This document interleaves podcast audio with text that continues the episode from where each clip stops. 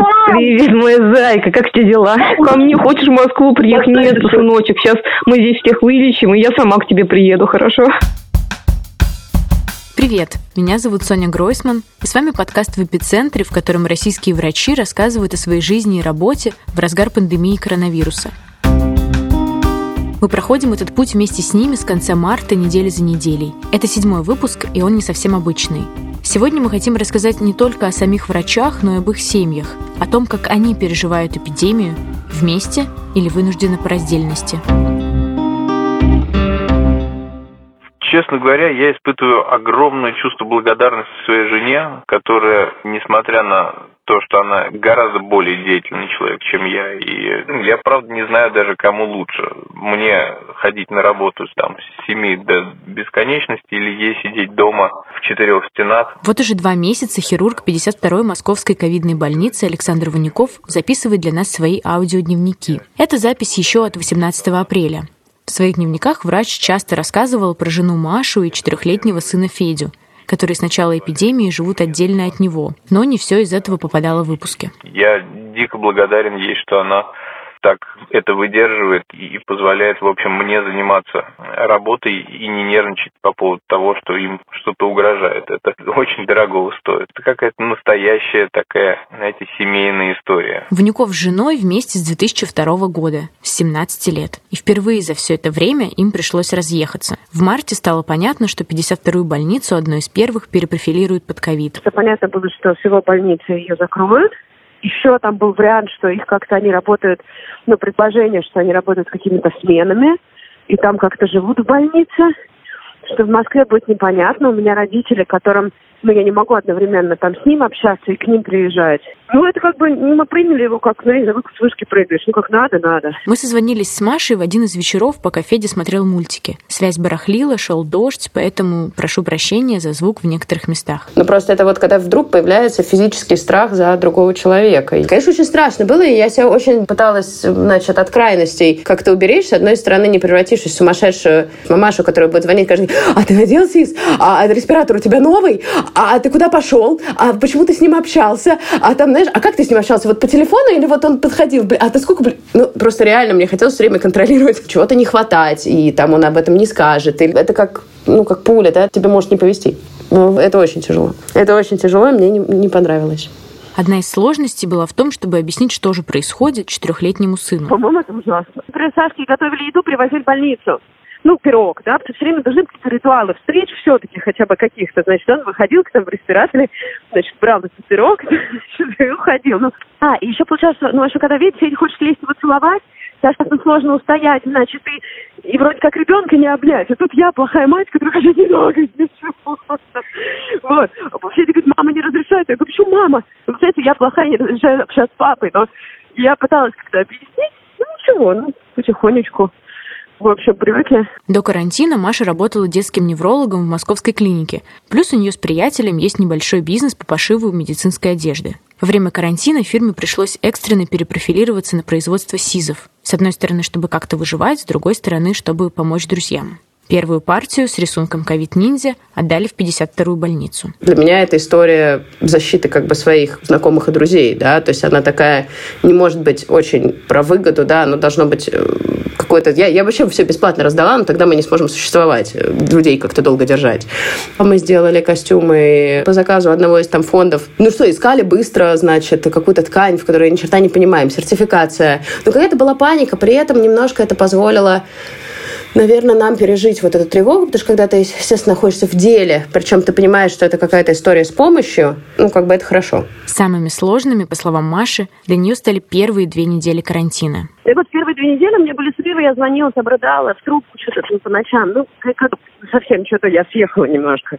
Ну, я же еще беременная, я же еще на 25-й, 7 неделе сейчас. Ну, нет, в смысле, была тогда на 25-й. Поэтому тут еще есть нюанс. Отчасти, почему это так. Что, я вас поздравляю. Да, так, я, а теперь и вы узнали то, о чем хирург Ванюков в своих дневниках еще не рассказывал. Так или иначе, Маша сейчас уже гораздо спокойнее. Ну, потом мы с Федькой обсуждаем, как бы, что будет, когда закончится карантин, естественно. Мы хотим, чтобы вот, вот за город с папой позвать его пожить, чтобы он там все посмотрел, как мы тут живем. И вот мы обсуждали, что мы ему будем рассказывать и показывать. Э, и как-то все, ну, папа все время фигурирует у нас. Вот, и папа у него борется с вирусом, и он как бы, я ему каждый день ну, мы стараемся звонить, естественно, да, вот сейчас немножко пореже, а сначала прям каждый день как бы по фейстайму созванивались. Но вот непонятно было, потому что Федя бесило это слегка, и то есть, видимо, то, что ты не можешь лично все-таки пообщаться, как-то не зашло. Зато нравится в WhatsApp переписываться дурацкими картинками. Нам надо еще, надо еще вот мы не можем никак обсудить, как нам из этой ситуации выходить потому что надо будет когда-то как-то съехаться и в какой момент это делать. То есть мы все время, давай там недельку еще посмотрим и решим. Значит, давай недельку посмотрим и решим. Ну, сейчас в воскресенье у нас должен быть совет. Федя, ты как хочешь, потому что мы не знаем как. Я не знаю, что тебе сделать надо, но я точно знаю, что когда-нибудь карантин закончится, и ты сам знаешь а мама у меня врач-гинеколог, но сейчас она работает переучилась и работает на УЗИ. И, в принципе, я не думала о том, что она прям, прям сразу заразится, потому что, опять-таки, где коронавирус, а где УЗИ. Не у всех врачей есть возможность съехать от семьи на время эпидемии. Мама журналистки Насти Куц работает в московской поликлинике, и в начале мая она заразилась коронавирусом. Следом заболел и папа. За папу я больше переживаю, потому что он, ему 55 лет, и ну, как бы у него здоровье не такое хорошее, как у мамы. Вот, они лечились дома, а потом сначала его положили в больницу, а потом э, его положили в реанимацию. И я вот тут испугалась. Но, слава богу, это был не, не на ИВЛ, а просто как кислородная маска. Сама Настя в этот момент писала диплом и общалась для нас с другой семьей медиков, которых тоже коснулся ковид. Гончаровы – династия врачей в пятом поколении. Сын, дочь, отец, мать, дедушка – все врачи. В середине апреля они почти всей семьей заболели коронавирусом. Сначала был госпитализирован отец, на следующий день был госпитализирован дедушка с бабушкой. Параллельно с этим коронавирусную инфекцию переносила а, его супруга Анна Георгиевна и его дочь, моя сестра угу. а, Екатерина. Это врач-кардиолог Игорь Гончаров-младший – Вместе с отцом Николаем Гончаровым год назад они основали собственный медицинский центр. До этого отец проработал больше 20 лет в кардиореанимации Боткинской больницы. Когда началась эпидемия, он продолжал ездить на экстренные вызовы к своим пациентам и сразу возвращался на дачу, где изолировалась семья. Несмотря на самоизоляцию, несмотря на то, что он выезжал только на такие экстренные вызовы, все равно вирус настиг его, подкрался. Притом болезнь развелась молниеносно, практически за день до того, как он был госпитализирован. Он таскал бревна и вообще чувствовал себя замечательно, и никак болезнь не проявляла себя. 55-летний Николай Гончаров скончался буквально за несколько дней. Через два дня от коронавируса умер его отец, 81-летний Игорь Гончаров-старший – врач-реаниматолог и один из основателей медицины для космонавтов. А, огромное количество засекреченных проектов, которые до сих пор лежат под криком «секретные», и о прикладном их значении мы можем только догадываться. Ну, может быть, когда-то архивы будут рассекречены, тогда мы Отец пошел тоже по стопам, а, он тоже занимался не только медицинской деятельностью, но и оптимизацией методов диагностики работы сердца. Сейчас Игорь Гончаров, его сестра Екатерина и их мама Анна продолжают работать в медицинском центре. Но мы не имеем морального права отказывать пациентам даже в это время. Как можно отказать этому человеку? Ведь если не придешь к нему сейчас, то завтра у него случится инфаркт или от высокого давления разорвется сосуд в головном мозге получится инсульт. Хотя, конечно, самое правильное — это вот сидеть дома в самоизоляции. Но мы все равно продолжаем выезжать, да, Пока я вот э, брала интервью у героев и коллег Николая Гончарова у моего отца положили в реанимацию. Для меня это был какой-то сюрреалистический момент, когда у меня отец лежит в больнице, а мне рассказывают про симптомы, после которых через три дня или пять погиб Николай Гончаров, и мне становится так страшно. Я начинаю звонить маме потом после этого, и как бы рассказываю ей эту историю, и говорю, типа, если такие симптомы у отца, ну вот именно за симптомы я переживала. А сейчас вот недавно, может быть, где-то неделю назад, его перевели в обычную палату, то есть он уже идет на поправку и, наверное, даже скоро выписать, по идее. Да, Ксюш. А, привет, как дела у вас там? Да ничего, нормально, все хорошо. Как ты? Ничего, нормально все. Со смены ночи только пришла, да. Господи, вообще переживаю здесь все. Я не знаю, я говорю, вообще ночами не сплю, вообще ночами не сплю. Ну, тяжело вам, конечно, я ничего не говорю. Ну, работаю. Сейчас вот 24 часа отстоял еле-еле. Уже просто сил нет никаких. Каждый день после смены медсестра Ксения Литвинова звонит домой в Астрахань. Маме и своим троим детям – 4, 8 и 18 лет. Частная клиника, в которой она работала в своем городе, закрылась из-за карантина. А в ковидную больницу активистку местного профсоюза «Действия» на работу брать не хотели. Не хотят они связываться с таким, как я. Увидела ссылку в Фейсбуке где-то там, что набирают медработников в Москву для работы вахтовым методом. Говорил как бы с мамой. Больше, конечно, перевешивал в ту сторону, что мне нужно зарабатывать. Я опять думаю, вот нет денег, там, допустим, как же вот там за это платить, там, детям что-то купить, даже за одежду, ну что делать? Я купила билеты, даже я эти деньги заняла, потому что билет был дорогой. У нас очень много медработников поехали, потому что многие остались на одну треть зарплаты в Астрахани. Для медработников это большие деньги. Ну, около 200 тысяч то точно выходит.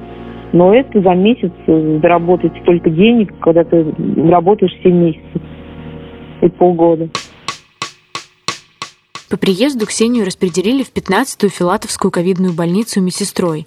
Она вышла на свою первую смену 24 мая. Через несколько дней в Москве будет пройден так называемый пик. Поступлений, по словам врачей, становится все меньше. Сегодня в 8 часов утра закончилась моя ночная смена, первая смена в красной зоне. Ой, я, конечно, под впечатлениями. Не знаю, когда вышла на улицу, я просто стояла и плакала. Вот. Дышала свежим воздухом и плакала. Хотелось просто все закончить и бросить и уехать домой. Вообще уехать, и говорю, никогда больше в эту профессию не вернусь. Но сейчас поспала, покушала, как бы немножко остыла и собираюсь продолжать дальше работать. Сегодня моя смена снова 24 часа. Отработала первые свои 6 часов. Сейчас вышла на отдых, а, покушать, немножко вытянуть хотя бы ноги, позвонить своей семье.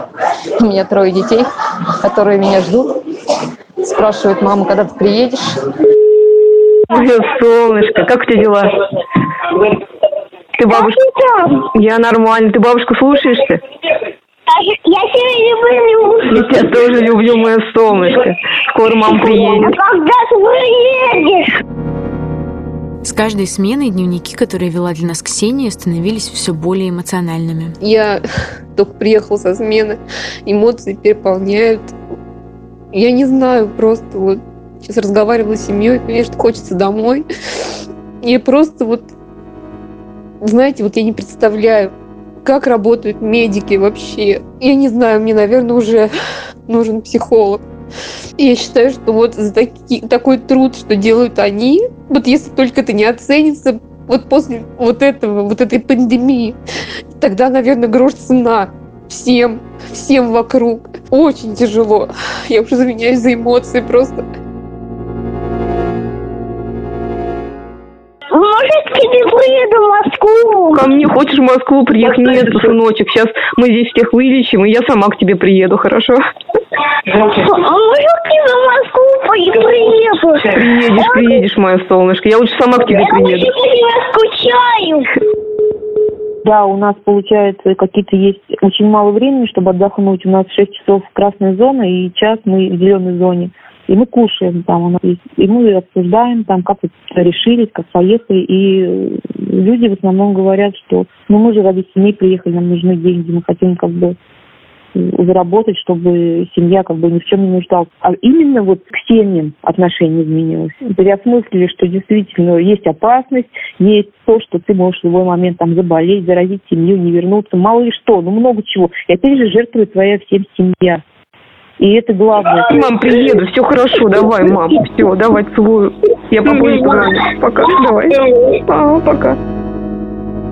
Уже через две недели клиника, в которой Ксения работала в Астрахани, открылась, и ей пришлось уволиться из московской больницы и вернуться домой. Там ей предстоит еще две недели карантина отдельно от семьи. Зато на полученную зарплату получится купить детям планшет. Выполним 163 рейс. В Астрахани время пути сегодня 2 часа.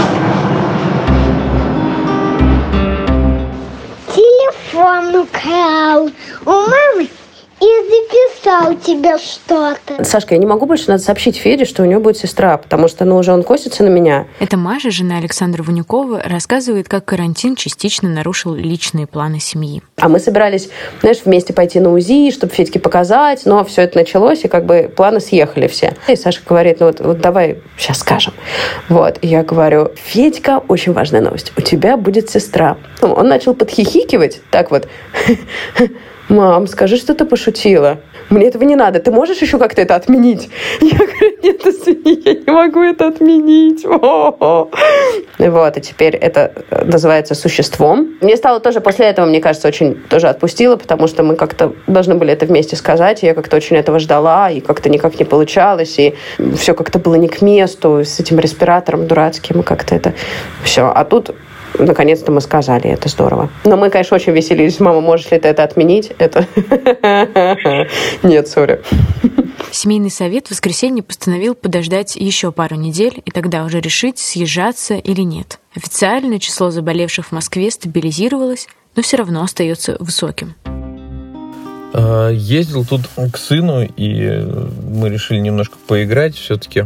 У меня тесты отрицательные, и я давно не ходил в красную зону. И, правда, ровно накануне я туда зашел, но мы решили, что значит, за один день вирус не размножится так, чтобы быть заразным. Вот. Я принес ему два защитных комбинезона, значит, и мы с ним построили из стульев космолет, и мы летали на Марс, Нептун и полетели к Бетельгейзе. Вот. А нам сказали, что мы останемся до последнего, то есть постепенно больницы Москвы будут выводить из ковидного статуса, мы выйдем из него последними, мы 15-й больница и коммунарка. Поэтому, видимо, ну, как минимум до августа мы все равно будем в таком переменном режиме существовать. Хочется тоже, чтобы это все уже закончилось. И, конечно, когда мы узнали, что мы последними выйдем из ковидного статуса, э, это слегка огорчает, но, с другой стороны, ну, кто-то должен быть финальным редутом. И если у нас, в общем-то, неплохо получается, то почему бы не мы? Ну, я думаю, что к сентябрю мы из этого всего должны потихоньку выйти. Это был седьмой выпуск подкаста «В эпицентре». Спасибо, что вы нас слушаете. Если вы пропустили первые шесть эпизодов, послушайте их, по ним, кажется, уже можно отследить хронологию эпидемии глазами врачей. Этот выпуск мы сделали вместе с журналисткой Анастасией Куц, редактором Елизаветой Сурначевой и звукорежиссером Алексеем Зеленским. Подписывайтесь, пожалуйста, на подкаст на любой удобной для вас платформе. Мы есть везде. Оставляйте нам оценки и комментарии. Рассказывайте про нас в соцсетях. Тогда истории из эпицентра послушают и другие. Читайте проект и пишите нам на подкаст собакапроект.медиа. Берегите себя, своих близких и будьте здоровы. Ура! Ты поедешь и поедешь к нам, соберешь вещи